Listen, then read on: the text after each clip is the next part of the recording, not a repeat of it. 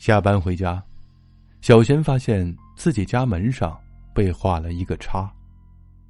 他立刻意识到，这可能是小偷踩点儿。家里只有自己和一只宠物狗，自己平时白天基本上都不在家，这小偷一定是盯上了自己。想到这儿，小贤赶紧用袖子擦掉了那个叉，还向公司请了几天的假。第二天，小贤一直通过猫眼盯着门口，大约在下午两点半的时候，终于出现了一个可疑的人物。这人裹着一身的黑衣，还戴着一顶鸭舌帽，压得很低，让人无法看到他的真面目。黑衣人走到他家门前，见门上的记号不见了。奇怪的摸了摸头，转身朝楼下走去。一连几天，小贤每天都发现门上不知道什么时候被做上了叉的记号。有一次，他还特意的在门上涂了一层蜡，但那个记号还是出现在了门上。他找到了物业，询问最近有没有失窃案，得到的答复却是没有。不相信的他请求物业公司经理给他看当天的监控录像，竟然没有看到那个奇怪的黑衣人。这时他突然想起了家乡的一个传说：将死之人能看到死神，死神在索取别人性命之前，会在他家门前做上一个标记，方便辨认。难道那个人是死神？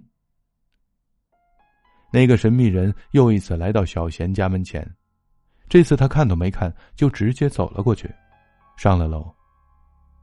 小贤笑了一下，一个小时之前，他在楼上的一个住户门前做上了叉的标记，而且把自己门上的擦掉了。果然，第二天他就听说那家人的孩子突然猝死了。这个方法。小贤一连用了五次，五个人因为黑衣人的记号死于非命，而小贤则多活了五天。第六天，黑衣人照例来到他家门前，回头望见记号在对面，便走了进去，但不一会儿就出来了，神情古怪的盯着小贤的门一直看，然后突然明白了什么似的，伸手敲了敲门。小贤猛地想起，对面一家人前几天去旅游了，黑衣人一定是识破了自己的诡计，前来索命了。不要，你不要过来！小贤朝门外大喊道。黑衣人停下动作。你不想要我做的标记吗？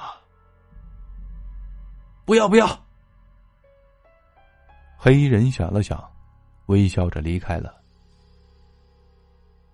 小贤余惊未定的大口喘着气，瘫倒在地上，看来自己逃过了一劫。